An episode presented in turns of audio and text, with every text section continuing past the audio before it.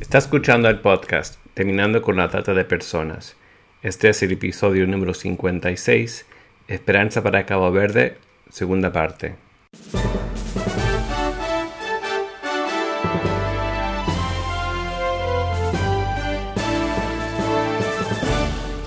Bienvenido al podcast Terminando con la Trata de Personas. Mi nombre es Gilbert Contreras. Y mi nombre es Virginia Contreras. A través de nuestros episodios, que se emitirán cada dos semanas, buscaremos empoderarlo a usted con herramientas para estudiar el asunto, ser una voz y hacer una diferencia para terminar con la trata de personas.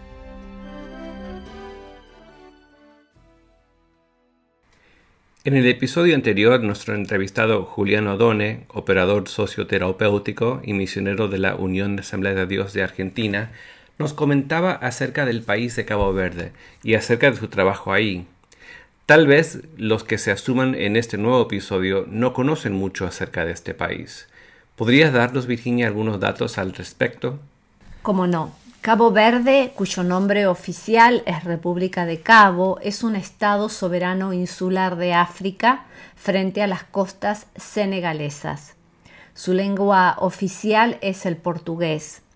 Las islas estuvieron deshabitadas hasta que fueron descubiertas en el siglo XV por los portugueses que las colonizaron para convertirlas en un centro de trata de esclavos provenientes sobre toda la costa oeste de África. Wow.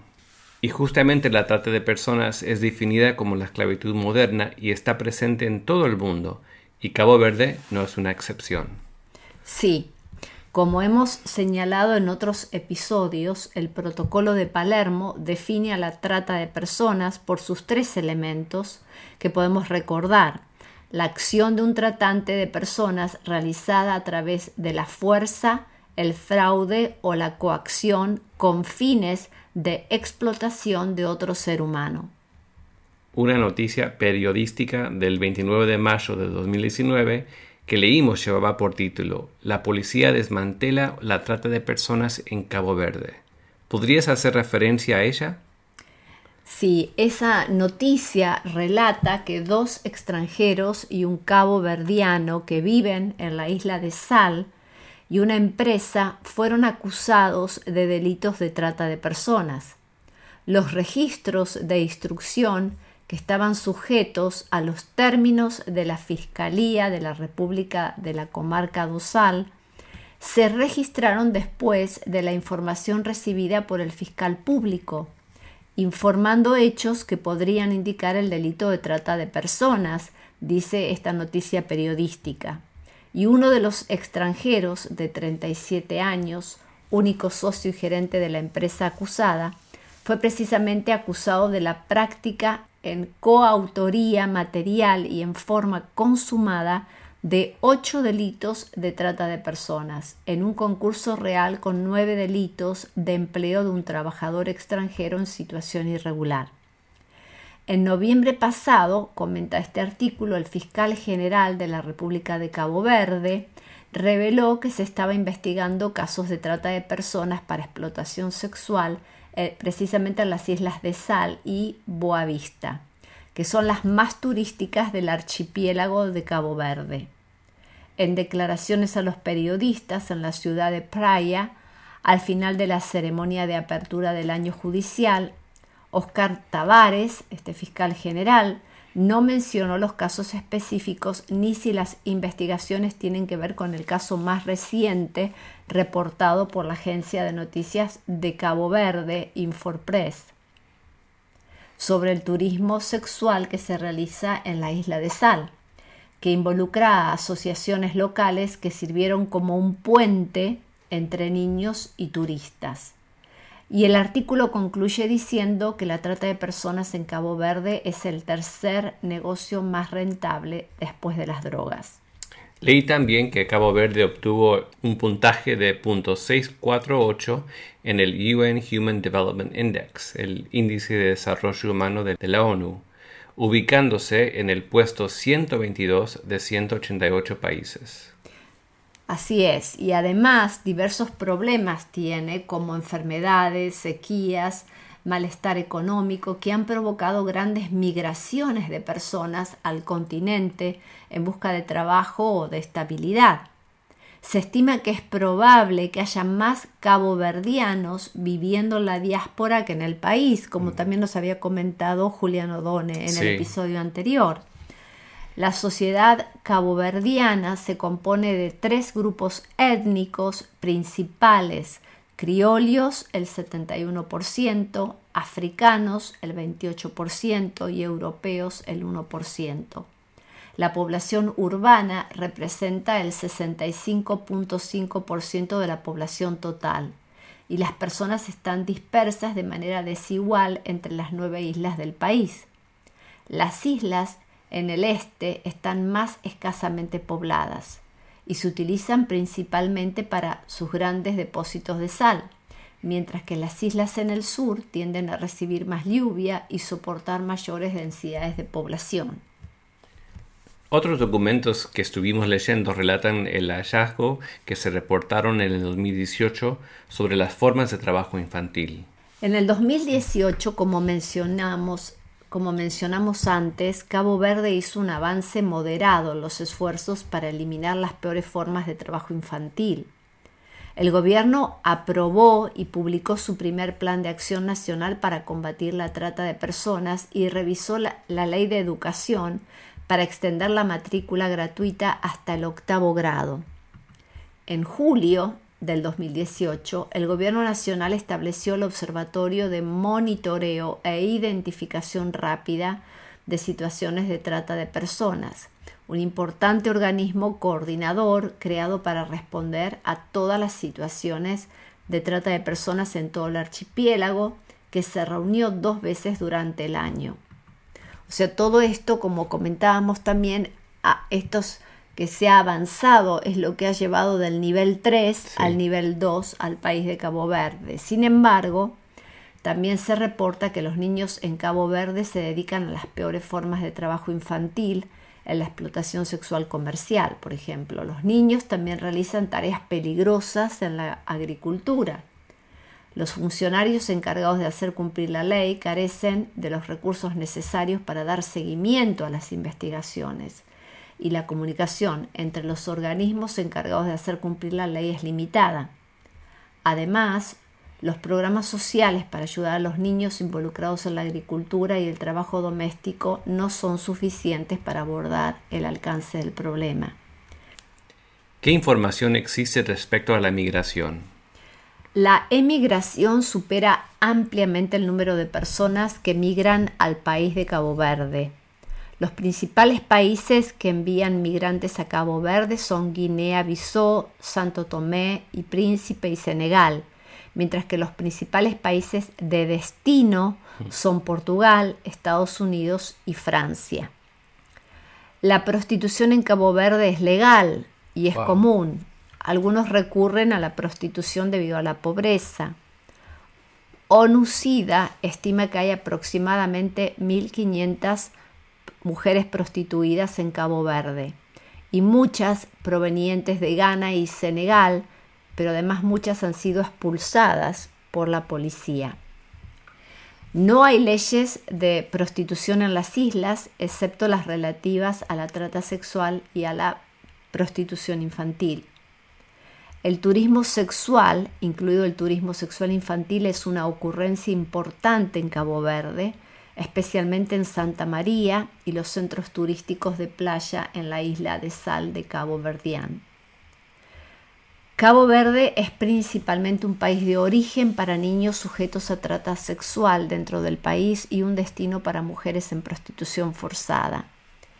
Niños y niñas, algunos de los cuales pueden ser extranjeros, son explotados en la trata sexual en Santa María, Praia y Mindelo, a veces a través del turismo sexual infantil, como hemos estado mencionando.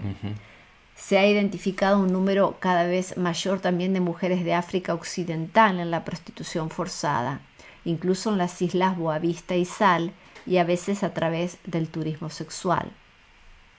Por otro lado, los niños que viven en barrios empobrecidos con poca presencia estatal también están en riesgo, especialmente para la trata sexual.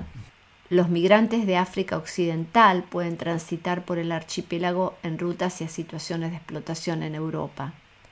Algunos inmigrantes adultos de China y de otros países de la zona reciben bajos salarios, trabajan sin contratos y tienen un estado irregular, lo que hace vulnerables a todo tipo de explotación.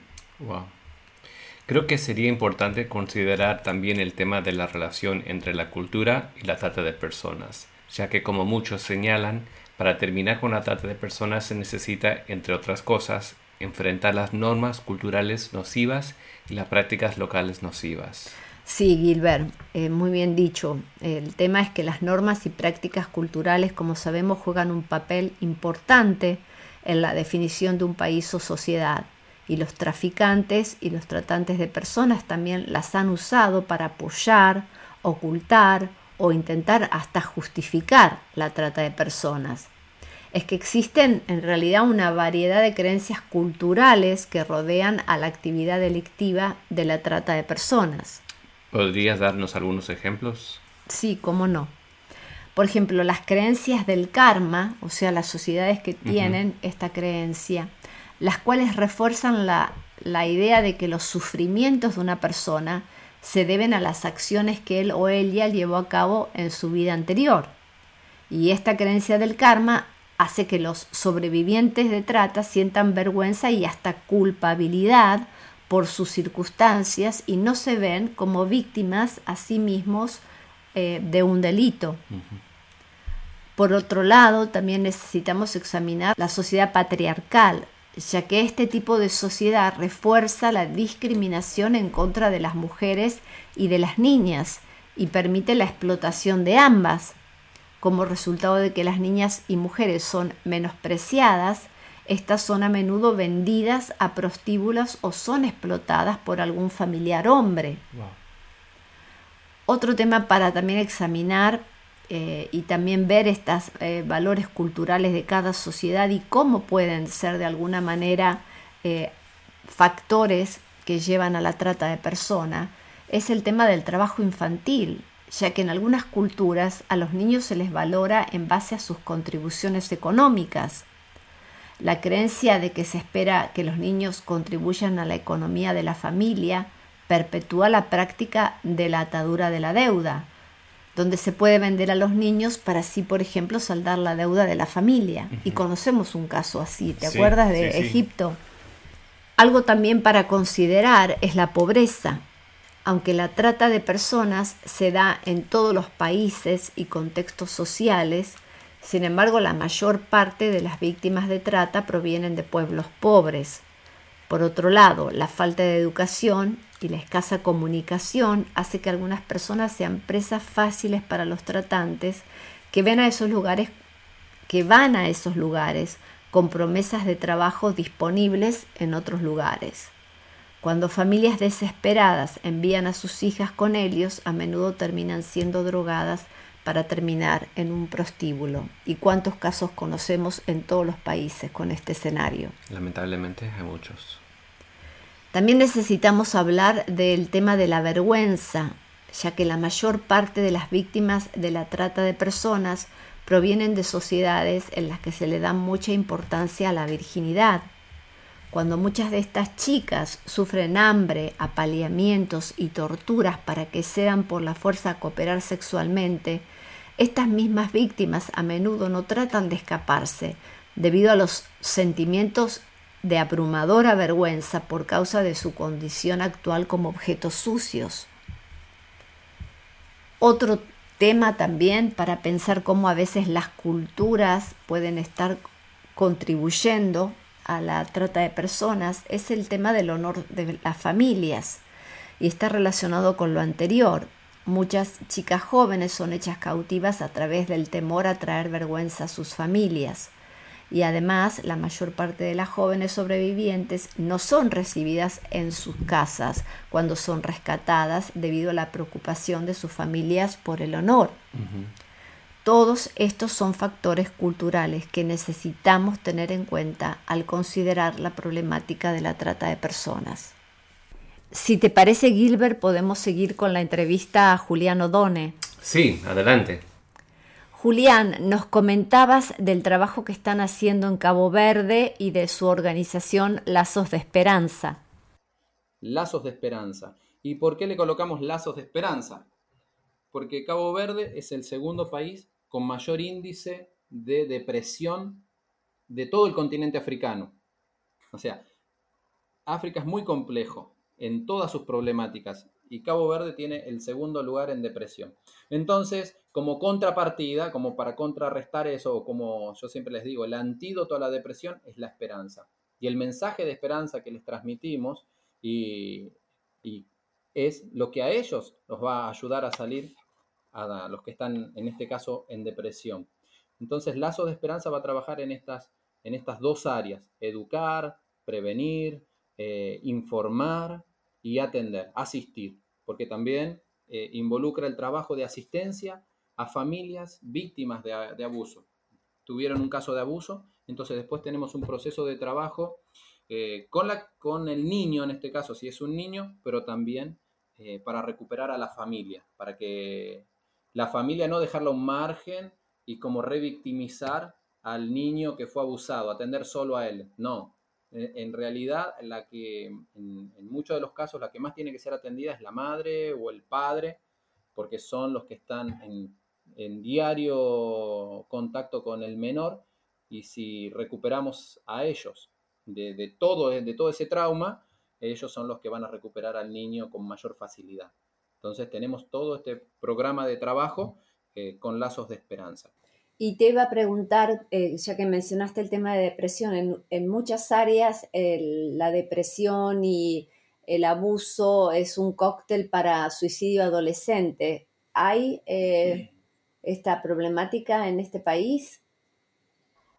Eh, sí, sí, sí, hay casos de suicidio. No es de lo más relevante que uno puede ver, no hay mucho, no hay muchos casos de, suicidios adolescentes. Lo que sí lleva mucho es eh, el alcohol, es aumentar los casos de depresión, porque el alcohol es una droga depresora, ¿verdad? Es una droga que deprime el sistema nervioso central. Entonces, si la persona ya tiene características o ya viene con una vida eh, muy complicada, compleja, o que fue abandonado por los padres, o que no tiene dónde estar, o, que o lo que sucedió, eh, aumentar o agregar ese problema de la adicción, entonces eh, es, un cóctel, es un cóctel mortal. ¿Y Lazos de Esperanza es una, lo van a hacer una fundación, una asociación? Estamos aquí, la burocracia es mucha y muy lenta, y muy lenta. Pero vamos a ver cuál es la manera más eh, acertada de poder encauzarlo. Nosotros queremos que sea una fundación. Vamos a ver cuál es el... Los requisitos. Eh, cómo lo podemos enmarcar, los requisitos, cómo se lo pueden marcar, eh, cuál sería la figura que tendríamos que utilizar aquí para, para poder desarrollar ese trabajo como lazos de esperanza. Bien. Bueno, finalmente, Julián, eh, quería también que nos dijeras específicamente cómo las personas de nuestra audiencia pueden involucrarse o ayudar en este trabajo. Bueno, muchas gracias por la pregunta. Eh, nosotros, el trabajo que estamos realizando, tanto de prevención y de asistencia, siempre estamos necesitando imprimir folletos, imprimir material, imprimir libros. Estamos trabajando con la campaña Todos contra el Abuso Infantil. Entonces ya tenemos eh, el cuento en portugués y, el objetivo es poder brindarle un libro un libro que habla dirigido a los niños, que muestra con dibujos, que muestran con historias cómo se tienen que cuidar, que es el material que usamos para, para, hacer la prevención y educar eh, a los chicos. Eh, el objetivo es poder brindarle un libro a cada niño y que cada niño pueda llevárselo a su casa, mostrarlo a la familia, compartirlo con hermanos y así multiplicar el alcance de, de la prevención y de la educación sexual, porque la educación sexual tiene que ser una educación sexual asertiva, no tiene que ser con ningún tipo de ideología, sino tiene que ser asertiva. Entonces, eh, lo que nosotros necesitamos es el apoyo para poder distribuir y reproducir este material en folletos y en libros para desarrollar el trabajo de, en este lugar. Las condiciones aquí, como yo comentaba, nosotros eh, al estar trabajando aquí, hemos, eh, ya tenemos una, una, comprensión de lo que es la realidad y, venderlo a las personas no se lo podemos vender porque, por lo que ya charlábamos anteriormente, de su realidad eh, social. entonces el objetivo es poder brindárselo, dárselo al material como herramienta de prevención y de educación sexual. Y con esa, y de esa manera, con ese material, poder entrar y llegar a todas las escuelas de aquí y, que cada niño pueda tener ese material eh, en sus manos. Después, eh, podríamos dar eh, la página de internet que tenemos o alguna cosa para que surge alguna pregunta, nos quieren contactar, quieren eh, no sé, hacernos alguna pregunta específica o ver fotos del trabajo o interiorizarse más sobre, sobre la situación y bueno, pueden escribirnos con, con libertad. Bien, ¿podrías mencionarla? Siempre le comentamos a nuestra audiencia que nosotros ponemos a pie de página de cada episodio todos los recursos, pero mencionala a la página, por favor. Bien, la página nuestra eh, es igrejadaesperanza.ad eh, igreja porque está en portugués, con J, igreja da esperanza, con Z -A al final, punto AD, o el, mail que es odone con 2D, o D D O N E, J U L Y, quedaría como Odone Juli, arroba gmail.com. Perfecto. Bien, y a través de esos medios podemos tener contacto, interactuar y, mostrar eh, el trabajo que se está haciendo y, cuál es el proyecto de trabajo también a futuro con la necesidad de este lugar. Bueno, Julián, muchísimas gracias en esta mañana por haber estado con nosotros en nuestro podcast Terminando con la Trata y felicitaciones por el trabajo que están realizando. Bueno, muchas gracias Virginia, Gilbert, por hacernos parte junto con mi esposa de, este podcast y poder compartir lo que estamos eh, realizando desde este lugar y, hacer, y difundirlo un poquito para que muchos puedan también conocer eh, la realidad de este lugar y también poder eh, conocer el trabajo que estamos realizando. Muchas gracias y será hasta la próxima. Hasta la próxima, Julián. Bye.